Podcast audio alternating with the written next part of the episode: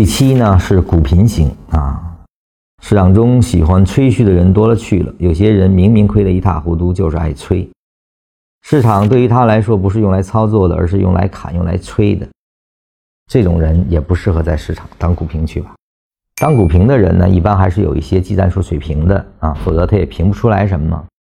但是呢，他陶醉的是股评所给他带来的这种自我成就啊，而不是。市场中通过交易来获利所带来的真正的来市场中的目的，也就是说目的偏差导致的啊。那而且呢，这样的人是不实事求是的啊，因为他是被虚荣、被这种希望成为焦点的这种表演啊所吸引，他已经脱离了来到市场的根本目的啊。那么这样的人确实是不适合市场的。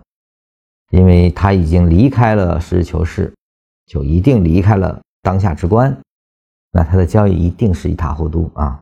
那就当股评去吧啊！不要进入市场进行交易啊！不要害人害己。